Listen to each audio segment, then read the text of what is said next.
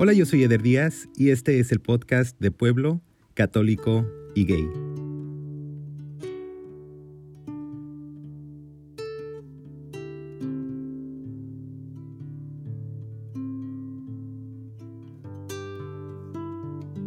Hola, yo soy Edgar, soy de Pueblo, soy agnóstico, soy gay y soy VIH positivo. Edgar, bienvenido al podcast. Hola, muchas gracias por la invitación. Al contrario, gracias a ti. Muy, muy contento. Llevo como, yo creo que medio año escuchándote y fue algo que me sirvió mucho. Yo creo que llegó en un momento muy bueno de mi vida eh, y fue por recomendación de un primo. Entonces me dijo, oye, escucha esto y empecé a escuchar las historias y dije, esa podría ser como mi historia.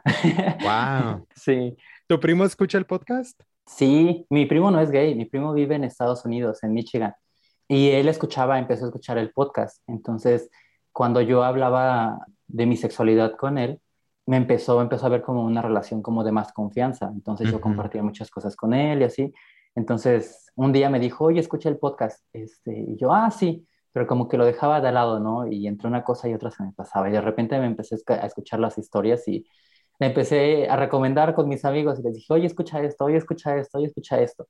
Porque yo sabía que mis amigos tenían como historias muy similares, ¿no? Porque yo crecí en una comunidad pequeñita, entonces sabía las historias de mis amigos y sabía que se iban a identificar con más de una historia. Pues de antemano, gracias por correr la voz y gracias también a tu primo por ayudarme a crecer el podcast. Mira, aquí estamos ya. Sí, exactamente. Después de mucho, aquí andamos por fin. Sí, qué padre. ¿De dónde eres?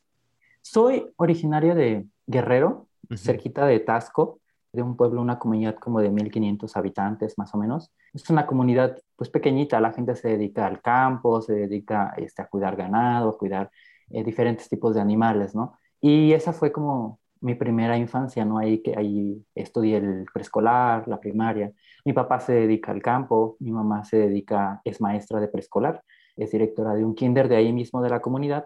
Y pues ahí fueron mis primeros años. Mi infancia prácticamente fue en el pueblo con todos sus pros y sus contras, ¿no? Eh, ahí, ahí crecí y ahí están mis primeros recuerdos. ¿Como cuáles? Tengo historias muy bonitas de, hasta el día de hoy, por ejemplo, tengo a mis cuatro abuelos. Recuerdo con mucho cariño a mis abuelos, los quiero muchísimo y cada vez que puedo los, los veo.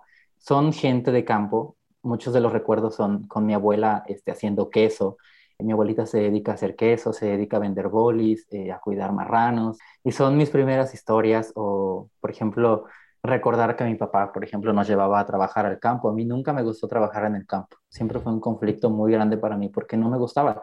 Pero nos enseñaba y nos llevaba, por ejemplo, a cuando se trataba de abonar la milpa o cosas así. Y a mí nunca me gustó, jamás fue un trabajo que me gustara y siempre crecí como con este conflicto de hacia mi papá. ¿No? De no me gusta, no me gusta, no me gusta, no me gusta, este, hasta que lo dejé de hacer, ¿no? Cuando me fui de ahí del pueblo, pues ya no lo hacía. ¿Te desconectaba un poco eso de tu papá? Sí, fíjate que después, cuando yo, ya muchos años después, pues yo fui a terapia y descubrí que yo con mi papá nunca tuve una relación muy cercana y mm. gran parte se debía a mi sexualidad. Nunca me pude identificar con él, nunca pude tener como un vínculo y yo sentía la relación con mi papá como colgando de un hilo. O sea, yo decía, esto se va a romper en cualquier rato. Entonces, lo único que me mantenía era decirle que yo no era gay, ¿no? Entonces, cuando yo sentía que el día que yo se lo dijera, ese pequeño hilo iba a romperse. Entonces, yo hacía todo por decir, no, no, no pasa nada, pero por dentro yo sentía que me comía solo, ¿no? Entonces, después en terapia yo descubrí que yo nunca tuve un papá, tuve un papá emocionalmente ausente, ¿no? Tuve un papá muy distante y cuando pude hablarlo con él fue muy sanador. Después de mucho tiempo de ir a terapia pude enfrentarlo y decirle, pues pasó esto, esto y esto, eh, no me identifiqué contigo, sentí tu ausencia emocional y sentí que tú nunca te identificaste conmigo, ¿no? Eh, que siempre estuve a un lado porque no había algo que nos uniera, entonces, pues aquí está, ¿no? Hoy estoy tratando de arreglar mi vida, pero sí quiero que sepas que hubo situaciones que me dolieron y que me lastimaron. Claro. Pero también sé que no es tu culpa, ¿no? Claro. Regresando un poquito a tu infancia, ¿tú ya sabías que eras diferente? Yo siempre lo sentí. Fíjate que cuando yo era pequeñito, yo eh, hoy he hecho mucha memoria y la terapia me ha ayudado mucho a eso, a tratar como de recordar mis primeras memorias de decir yo sentía que era diferente y cuando yo lo empecé a descubrir, yo me acuerdo que muchas veces yo en las noches rezaba y yo decía es que yo no quiero ser así, porque veía todo a mi alrededor, en una comunidad pequeñita, no tienes muchos referentes y más que por ejemplo a mí siempre, yo sí crecí en mi infancia con personas a mi alrededor que me hicieron mucho bullying, ¿no? Y que siempre decían, ay, va el joto, ay, pinche maricón, ay, yo esto. Por ejemplo, mi papá trabajaba antes, bueno, trabaja en una parte de, como un sistema de alcantarillado de agua. Entonces tenía turnos de 24 horas. Entonces nosotros teníamos que caminar como media hora, una hora, cuando éramos pequeños. Era como nuestra tarea de niños, todos los lunes y los jueves, a ir a dejar la comida. Entonces en ese transcurso, eh, pues caminábamos en medio del monte, mi hermano y yo. Y cuando a mí me tocaba ir solo, siempre había en el transcurso del, del camino, había unos niños este, que iban a cuidar chivos, por ejemplo, ¿no? que era una actividad muy común para los niños, eh, y estaban jugando fútbol, entonces yo tenía que pasar y siempre me gritaban, ¿no? Ay, pinche joto, ay, pinche maricón. Y todo ese tipo de cosas a mí siempre me, o sea, llegó un momento en que yo ya no podía, o sea, yo me sentía que me ahogaba, yo decía, es que yo no sé qué pasa, no entiendo por qué me dicen así, si yo simplemente pues, soy lo que soy, no, no lo entiendo, no de niño no alcanzas a ver ese tipo de cosas. ¿Cómo qué edad tenías? Uy, que yo creo que como seis, siete años. Wow. Sí. Era muy pequeño y eso te empieza a crear muchas inseguridades, porque ni tú lo terminas de comprender cuando otro ya te está insultando. O en la primaria, pasar por donde había una bolita de niños, siempre el mismo insulto. El joto, el maricón, el puto. Y este tipo de cosas que sé que más de una persona ha vivido, ¿no? Y que lo encuentras por la ignorancia, por la misma ignorancia de las personas. Pero duele. Claro. ¿Tu familia se daba cuenta que te decían estas cosas?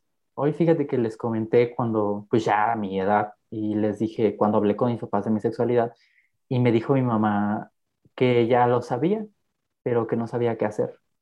Y yo le dije, ¿y por qué si lo sabías no buscaste la manera de ayudarme? Y yo le dije, yo hubiera preferido que alguien me hubiera hablado claro y que alguien me hubiera ayudado a defenderme. Porque mi mamá, por ejemplo, me decía, es que yo no, yo no quiero que nadie te haga daño, yo no quiero que nadie te lastime. Y le dije, mira, ma, hoy yo ya puedo defenderme. Cuando yo ocupé que alguien me defendiera, nadie lo hizo. Entonces, hoy no te preocupes, hoy soy más libre, hoy no pasa nada, hoy estoy bien. Pero sí, mi mamá y mi papá, pues, él nunca me lo comentó, pero yo creo que sí lo intuía, ¿no? O sea, como que se daba cuenta que había algo diferente. Sí, lo sí, como que sí lo sabía. ¿Y tus hermanos? Mis hermanos yo creo que no mucho. Tengo dos hermanos, una hermana mayor que me lleva un año y un hermano que me lleva como tres años, que yo le llevo como tres años. Siempre yo tuve mayor relación con mi hermana, o sea, siempre crecimos juntos ella y yo, y con mi hermano realmente no tenía como un vínculo muy grande. Éramos hermanos, pero pues cuando salí de la primaria, pues yo me fui a estudiar a un internado y era católico, entonces pues prácticamente nos distanciamos, entonces nunca hubo como un vínculo. Mi hermano y yo nos hemos como tratado de reencontrar hasta hoy en día que él ya trabaja, yo trabajo y cada quien tiene su vida, entonces como que ya tenemos mejor relación, ¿no? Pero siempre con mi hermana. Y mi hermana, cuando yo lo hablé con ella hace algunos años, me dijo, pues mi hermana es psicóloga, entonces ella lo alcanzó a ver como muy tranquilo y me dijo que estaba muy contenta que yo hubiera encontrado pues realmente quién era yo, ¿no? Eh, y que le daba mucho gusto que por fin hubiera descubierto lo que yo era, ¿no? Entonces ella siempre fue muy abierta, muy, muy abierta. Entonces a esta edad, cuando te está sucediendo esto de niño, ¿qué pensabas tú que significaba ser gay? Mi referente más grande, fíjate que era un señor que vivía ahí en mi pueblo y que todo el mundo lo criticaba. Para mí era gay solamente esta persona, este hombre que se vestía de mujer, ¿no? Esta persona que era transexual, ¿no? Eh, y había un señor ahí que todo el mundo tenía una cantina y como que todo el mundo lo veía un poquito mal, ¿no? Era como la persona más cercana que yo tenía de una persona homosexual, ¿no? Cuando apareció una homosexual en la televisión, a mí me ponía como nervioso o era hasta era una persona trans, a mí me daba como miedo de niño. Para mí una persona gay solo era quien, un hombre que se vestía de mujer y eso era todo. Y yo decía, es que yo no quiero ser eso. Y yo sentía el peso de esa situación y decía, no quiero, no quiero, no quiero. Y era como mi más cercano referente a, una persona homosexual. Después mucha gente decía que tenía VIH y era como así el miedo de todo el mundo. Nunca supe si tenía o no tenía, pero yo jamás lo traté al Señor, el Señor ya falleció, pero era lo más, lo más que recuerdo de una persona homosexual en mi, en mi infancia. Quiero hacer una aclaración para la gente que está escuchando, que lo que estamos platicando es cómo tú comenzaste a conocer la vida, a conocer tus experiencias y a conocerte a ti mismo, ¿no? Que, que no necesariamente es como ahora te expresarías, por ejemplo, a lo mejor de una identidad no, Nada más para la gente que está escuchando. Entonces. No, no, no. Entonces te, te, dicen todas estas cosas, te estás descubriendo. Sí. Y te están criando como católico. Sí, y mi familia es de esta gente que es así católica de hueso colorado. O sea, en mi casa se iba a misa cada ocho días, en mi casa se iba al catecismo, hicimos la comunión, la confirmación, con fiesta y todo. Sí, o sea, mi mamá era como, hasta tenía esta idea de que todos íbamos a salir casados por la iglesia. Yo crecí, por ejemplo, pues te digo que me fui a, estudiar en escuelas católicas, o sea, donde, por ejemplo, en el internado, pues eran monjas y era así rezar a cada momento, o sea, al despertar, antes de comer, después de comer, antes de las clases, o sea, en todo momento rezabas todos los días rosario, cada mes novena. Era un mundo de religión, o sea, tres veces a la semana catecismo, dos veces a la semana misa. Crecí en medio del catolicismo a todo lo que daba, ¿no? Mi vida como hasta los 20 años estuvo rodeada de religión, religión, religión y más religión. Mis papás pues son totalmente católicos, mi familia es totalmente católica de, de hueso colorado, de servir, de, de, guardar Semana Santa, todo, todo, todo, todo. La Semana Santa en los pueblos. Platícale a la gente cómo es la Semana Santa en los pueblos. es muy, era muy bonito. Fíjate que hasta eso era padre, porque sabías que cuando llegaba la Semana Santa era como un tiempo así sagrado de guardar. De todo mundo, incluido. Sí, o sea, y era, por ejemplo, sí, o sea, todo mundo tenía que reservarse para la Semana Santa, ¿no? Y para las oraciones y las misas. Yo recuerdo que de niño me era muy pesado porque sentía que era misa tras misa, tras misa, tras misa.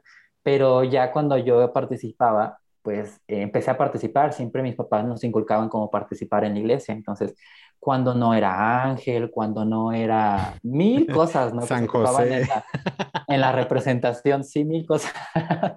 entonces, por ejemplo, siempre iba como en la Semana Santa un sacerdote invitado, entonces siempre estaba en la comunidad y ya con el sacerdote y los ministros y los grupos de jóvenes se organizaban este, pues todas las actividades, ¿no? Y se hacía el Via Crucis este, viviente eh, y las estaciones y era todo, o sea, se sentía el espíritu como de la Semana Santa, así como el de la Navidad, el de la Semana Santa en un pueblo es, y sacas las imágenes a pasear y es, es una cuestión cultural que a mí hasta el día de hoy me parece muy interesante, ¿no? Quitando esa parte de fe, pero culturalmente es muy bonito, ¿no? Porque mueve muchísimas masas, mueve muchas cosas en un pueblo, ¿no? Y se mueve un comercio alrededor de, la Semana Santa.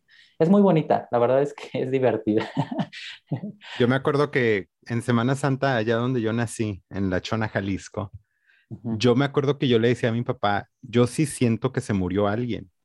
Porque aparte de Jueves Santos a Domingo de Resurrección, Jueves Santos, ni que fuera el equipo de fútbol, de Jueves Santo al Domingo de Resurrección, era un luto completo donde no podías ver tele, no podías escuchar radio, no podía haber como argüende, ¿no? De alegría. Era todo callado. Y me acuerdo que yo, yo le tenía mucho miedo a ese tiempo, pero yo le tengo mucho miedo a la muerte de entrada. Entonces, yo sí sentía que alguien se había muerto. Y aparte, en la, ya, ya te estoy contando yo mi historia, pero en la parroquia de mi pueblo, en una de las capillitas que están a los costados, está un ataúd de Cristo. Ajá. Y ese lo decoraban tal, no, no, era, y yo veía al muerto y decía, no, no me lleven. Sí, o sea, yo, por ejemplo, más de una vez participé en la Semana Santa, ¿no? Me tocó ser desde Judas, el demonio, este, Juan, no, mil personajes, ¿no? Todo un, un circo. Y era como, pues al estar en el grupo de jóvenes, era como, te metías más en la parte y te la vivías en la iglesia la Semana Santa, o sea, yo la vivía así en carne propia la Semana Santa, eh, eh, decorando, haciendo mil cosas para la comunidad, con tal de que todo saliera pues muy bien, ¿no? Eh, en el grupo de jóvenes siempre hacíamos como muchas cosas para, para este tipo de eventos, ¿no? Y eran cosas importantes, entonces pues se tenían que hacer bien. ¿En la iglesia hablaban sobre la homosexualidad? Fíjate que yo empecé a escuchar más cuando estaba, por ejemplo, en el internado. Ahí fue donde empezó a hacerme más ruido, porque pues estaba en la adolescencia. Entonces, mm, si no se hablaba bien directamente, sabías que pues éramos un internado de solo hombres, ¿no? Éramos aproximadamente 2.000 hombres. Entonces, todos en plena adolescencia, descubriéndose y apenas como sabiendo lo que quieres y lo que eres, pues era complicado, ¿eh? Platícame un poquito de eso, Edgar. Te voy a preguntar. Quiero que me des punto y seña de cómo se vive en un internado de puros hombres. Religioso, porque yo tengo muchas teorías y, y, yo, yo de chavito, yo era más morboso que la mayoría. Yo quería que me mandaran a mí. Había un grupo que se llamaba Los Maristas, que estaban muy cerca de nosotros, donde ellos se ah. internaban. Y de repente venían a reclutar a las secundarias. Pero ellos venían a reclutar vocaciones, ¿no? Pero yo quería que me llevaran porque yo quería ir a ver. y nunca me llevaron. Qué triste, te perdiste de mucho. no, fíjate que cuando yo me fui a ese internado, yo nunca me mandaron, yo me fui por mi gusto. Y prácticamente mis papás no pagaban nada. O sea, yo iba, yo salía de vacaciones dos veces al año. Entonces vivía ahí totalmente y eran religiosas coreanas las que estaban ahí. Y era una disciplina, pues sí, de levantarte a las 6 de la mañana y era con reloj en mano, así el, el, horario no acababa desde las 6 de la mañana hasta las 9 y media de la noche. Siempre había actividades, mm. ¿no?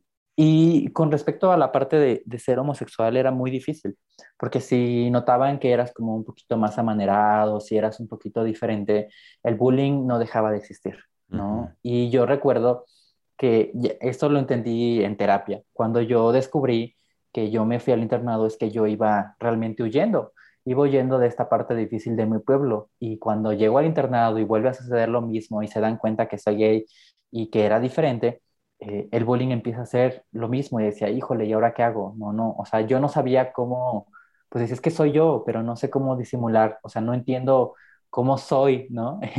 Entonces, eh, siempre sabías que había, por ejemplo, chavos que se metían unos con otros. Yo la verdad es que siempre fui muy reservado, siempre me cohibía muchísimo porque pesaba mucho la parte moral y familiar en mi vida. Y yo decía, es que eso está mal, ¿no? Entonces, como yo decía que estaba mal, no lo hacía, ¿no? Pero sí sabía de chavos que, por ejemplo, y si descubrían a, a dos que habían tenido relaciones o que se sabía, los corrían. Y esa era la manera de castigar y de decir, te vas.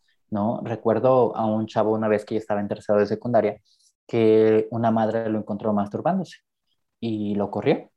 Así era, eh, aquí no hay permiso de hacer, o si sabían que tenías como alguna mini relación o que te veías muy afeminado, los corrían. Y existía como esta parte un poco, si bien no se hablaba, pero sí se tomaban medidas, ¿no?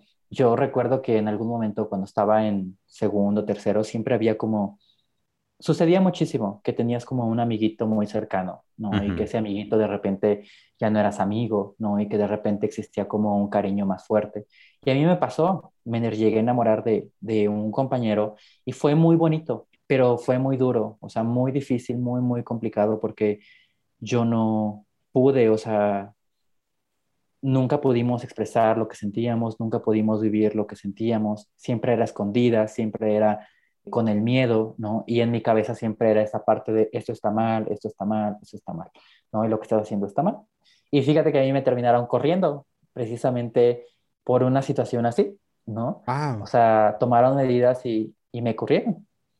¿Cuál fue la situación? Yo estuve ahí en la secundaria, estudié la secundaria, y ese año que yo terminé la secundaria, abrieron bachillerato. Entonces, yo me quedé, a pesar de todo lo que he vivido, por ejemplo, en, tercer año fue así el bullying, pero más horrible que puedas imaginarte. Todo por mi sexualidad. Pero así de que yo decía de repente ya me quiero ir. Justo sabes cuando estudiaba yo la secundaria, cuando fue la pandemia de este, la influenza.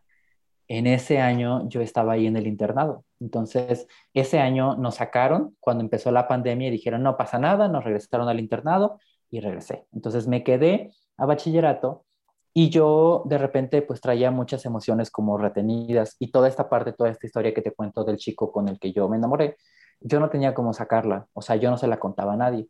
Entonces yo empecé a escribir un diario y empecé a redactarlo y empecé a escribir como lo que yo sentía, lo que yo vivía Y más que nada era como para desahogar esta parte de eh, esta represión que yo traía. Entonces tenía como toda esta parte de las veces que él y yo nos veíamos, todo lo que hacíamos. Era como un contarle a alguien, porque yo no aguantaba todas estas emociones, pues estaba muy enamorado, muy, muy enamorado. Entonces, una vez, cuando yo estaba en la noche escribiendo, una de las madres me quita el diario y me dice, tiene que ser su tarea. Y yo dije, ah, sí, está bien. Entonces eh, me quita el diario y yo pensé que, que, al final de estudiar en la noche me lo iba a regresar. Entonces voy y le digo, oiga madre, este, ¿me puede dar mi, mi diario? Y me dijo, no, no sé de qué me habla. Y yo me quedé así de, ¿pero por qué? Entonces, no sé, me dio mucho nervio porque yo sabía lo que escribía y sabía que eso podía usarlo en mi contra. Entonces, a los dos días, habla en la mañana, era como un lunes, creo, temprano, eran como las ocho y media y me habla la madre y me dice, este, me lleva a mí, vivíamos como en familias, le llamábamos familia y éramos como grupos de 40 personas, de 40 jóvenes y cada familia tenía el grupo de el nombre de un santo. Entonces vivíamos ahí y me lleva a mi familia y me dice, usted ya no puede estar aquí. Hemos tomado la decisión de que se vaya porque es una persona que no ha valorado lo que hemos hecho por usted, es una persona que no ha sabido apreciar todo lo que nosotros hemos dado y sus papás ya lo están esperando afuera, entonces ya tiene que irse. Este, hágame una carta donde usted me firma que le estoy dando sus documentos y que usted acepta la decisión que estamos tomando. Y yo le dije, ¿pero por qué? Yo empecé a temblar, o sea, realmente estaba muy nervioso porque sabía que lo que estaba pasando, ¿no? Y me dijo, le digo, ¿me puedo despedir de mis amigos? Y me dijo, no, usted ya no puede hacer nada, fírmeme la carta y se va y no me dejó llevarme ni mis cosas, o sea, no me llevé nada, así como estaba vestido, así me sacó del internado. Y yo salí temblando porque yo no sabía qué estaba pasando, o sea, me puso muy nervioso. Cuando vi a mis papás afuera, pues ya estaban los dos, estoy hablando que esto era en Guadalajara. Y estaba viendo a mis papás y yo empecé y me solté a llorar. Lloré, lloré, lloré, lloré. Y después de eso yo caí en una depresión horrible porque pues yo no podía hablar todo lo que había pasado no podía hablar de esta parte homosexual de mí porque me era muy difícil. Yo dije, si me corrieron, esto significa que está mal. Entonces yo no puedo hablarlo. O sea, yo mm. tengo que quedarme callado. Y nunca lo conté. Siempre me quedé callado diciendo que pues había sido eso, que me habían corrido porque las madres ya no les gustaba que yo estuviera ahí, pero nunca corté la parte de que me habían corrido porque yo era gay. Y mis papás este es el día que no lo saben. Esa parte de que realmente por qué me corrieron, eh, no lo saben, ¿no? Eh, yo siempre me callé y fue muy duro. Después de eso yo caí en depresión muchos años, mucho tiempo, yo lloraba por todo, por todo, por todo, porque pues decía esto está mal, pero también no sé cómo cambiarlo. No sé cómo es ser que las cosas sean diferentes y lo único que hago es reprimirlo y reprimirlo y reprimirlo. Y la adolescencia fue dura para mí en ese aspecto porque a partir de ese momento yo me callé con respecto a mi sexualidad. Yo borré todo lo que tuviera que ver con mi sexualidad y yo reprimí siempre, siempre, siempre, siempre, siempre. ¿Volviste a ver a esta persona con la que estabas enamorado? Una vez. Después de eso, mi hermano entró a estudiar ahí al internado y fui una vez a visitar a mi hermano y lo volví a ver. Y nos tomamos una foto, lo vi, nos saludamos y después jamás. Tuvimos alguna vez contacto por Messenger, por Facebook y platicábamos de la situación. Muchos años después platicamos y dijimos, es que pasó esto y me dijo, sí, eh, yo también me enamoré de ti, pero nunca pudimos hablarlo, nunca pudimos vivirlo. Digo, sí, realmente yo creo que nunca va a suceder. Yo recuerdo que muchas veces en mi casa, después de que me corrieron, yo lloraba, así es de cuenta, yo veía el reloj y me ponía a llorar y decía, no sé, yo lloraba porque decía, es que nunca voy a volver a ver. O sea, pues eran chavos de todo el país y así fue. Una vez lo volví a ver y jamás volvió a suceder.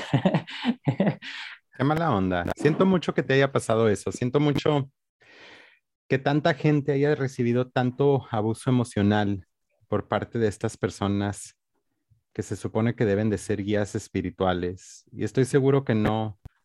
O sea, la historia que me estás contando es una historia que, que sigue sucediendo hoy en día, estoy seguro, en estos lugares, en estas instituciones. Me da mucha pena saber eso. En personas tan, tan bellas, tan, tan llenas de, tantos dones para dar. Pero déjame te hago una pregunta también muy importante. Entonces, ¿tú pensabas que tenías una vocación o tú literalmente estabas tratando de huir la realidad? No, yo nunca, en algún momento sí, fíjate que pensé que yo tenía vocación religiosa. Pero no, realmente era esta cuestión de huir, ¿no? Eh, sí. Yo lo descubrí en terapia y era esta cuestión de, ay, en mi pueblo me lastiman, me hieren, me voy, ¿no? Y ya no va a suceder y las cosas cambian. Después llegué al internado y volvió a suceder. Terminé la secundaria y me quedé ese tiempo en la prepa y decía, este, ah, ya las cosas van a cambiar y no, no cambiaban, ¿no? Entonces, siempre fue un huir, huir porque no era capaz de enfrentar la situación, porque no era capaz de enfrentarme a mí mismo, de enfrentar mi realidad. Y me acuerdo bien las palabras de mi psicóloga, ¿no? Que me dijo, a donde quiera que tú vayas, a la única persona que llevas es a ti mismo. Y si no enfrentas lo que realmente eres, nunca vas a poder vivir, por más lejos que vayas. Entonces, tienes que enfrentarlo, tienes que hablarlo, tienes que decirlo. Y sí, así era, ¿no? Hasta que decidí enfrentarlo, las cosas cambiaron. De otra manera, yo seguiría huyendo tal vez de la situación. Déjame te hago otra pregunta que siempre me la he hecho. Porque de donde yo soy hay muchas vocaciones. Literalmente de cada casa salen a lo mejor dos, si no es que tres. y yo siempre he tenido esta teoría de que en realidad hay muy pocas oportunidades para salir con dignidad de un pueblo si no sales casado, casada, casade. Y creo que eso es lo que brinda a veces la iglesia, ¿no? Sí, un oír. Sí, una salida. Porque ¿qué otra eh, opción hubieras tenido? Quedarme ahí en mi pueblo y estudiar ahí, pero yo no quería. En mi cabeza nunca estuvo la idea de quedarme.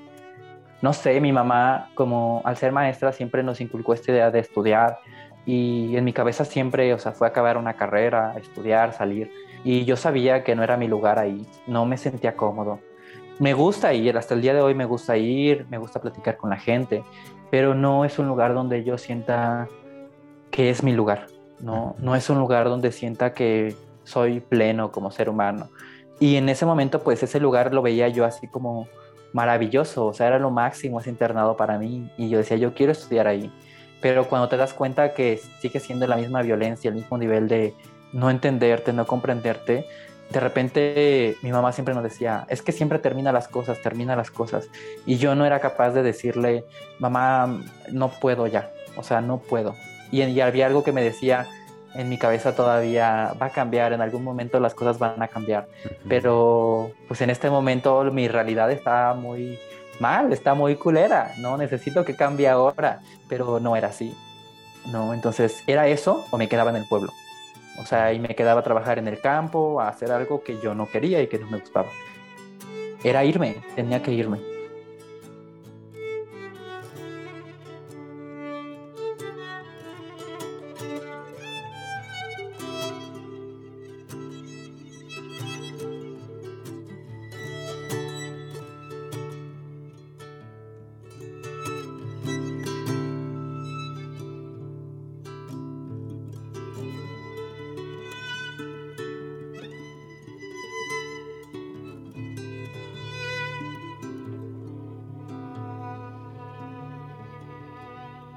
Acompáñame la próxima semana a escuchar la segunda parte del episodio de Edgar. Yo soy Eder Díaz y yo soy de pueblo, católico y gay.